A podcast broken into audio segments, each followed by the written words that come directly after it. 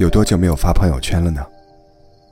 我的微信里有很多人，他们的动态已经大半年甚至一两年都没有更新过了。记得微信刚上线那阵子，朋友圈每天都很热闹，每天都有人发动态，分享一首歌、一部电影、一句话、一张照片、一个段子，都是热爱生活的证据。但是越往后，朋友圈就变得越来越冷清。不知道是我们都长大了，学会了隐藏自己的情绪，还是生活的压力太大，我们太忙，忙得让人忘记该怎么去表达自己的情绪。可能两者都有吧。我们在繁忙的生活中摸爬滚打，被经年累月的风霜磨平了棱角，表达欲和分享欲也在逐年下降。有的话不知道该对谁说，有的不知道怎么说，有的说了也无济于事。时间久了就懒得说，不想讲了。生活逼着我们往前走，让我们。变得优秀强大的同时，也剥夺了我们对琐碎日常真切的感受。好像全世界都在告诉我们：成年人要学会控制情绪，要收起崩溃。毕竟山前山后各有忧愁，每个人都只能自度。无论内心怎么天崩地裂，表面都要云淡风轻。昨天刷朋友圈时。看到一个很久没有出现过的人突然更新了动态，是一句话，他说：“那些从朋友圈里消失了的人，可能都在我们看不到的地方，正用力的活着。”这让我想起许久没有联系的一个朋友。断联的这两年，他谈了恋爱，结了婚，甚至生了孩子。以前，他把朋友圈当成日记本，化了妆，出了趟远门。吃了顿好吃的，事无巨细都会分享。后来他清掉了这些动态，设置了三天可见。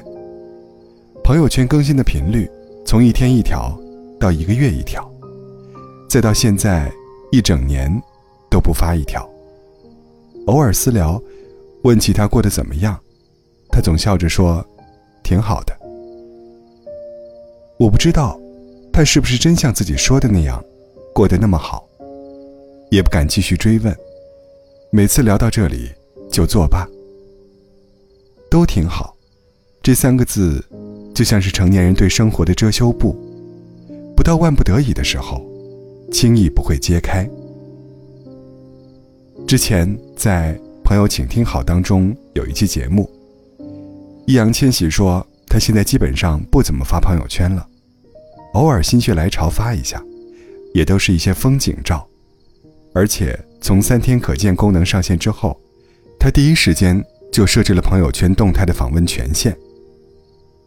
我能理解他为什么这么做，因为不想被别人过多关注自己，也不想过多分散注意力去关注别人，哪怕无人问津，也只想活在自己的世界里，爱自己的宇宙，种自己的花。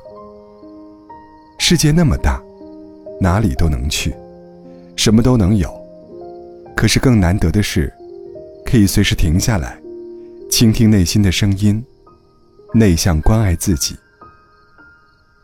像我的另一个朋友，为了远离喧嚣，他干脆关闭了朋友圈。我问他：“你就不好奇，除了自己之外，别人的生活是怎么样的吗？”他说：“我自己的生活都忙不过来。”就不要花时间去看别人的了。的确是这样，每个人的时间精力都有限，相比热心别人过得怎么样，不如多点时间研究自己，拒绝内耗，也拒绝外耗。其实我觉得，朋友圈发不发都不重要，想发就发，不想发就不发。如果为了发朋友圈，而假装自己活得很精致体面，倒不如戒掉它，踏踏实实的，认真过好每一天。说白了，我们都是活在现实中，有些假象，甚至没有必要去蒙蔽别人。朋友圈写了又删，删了又写，对自己来说，也是一种纠结。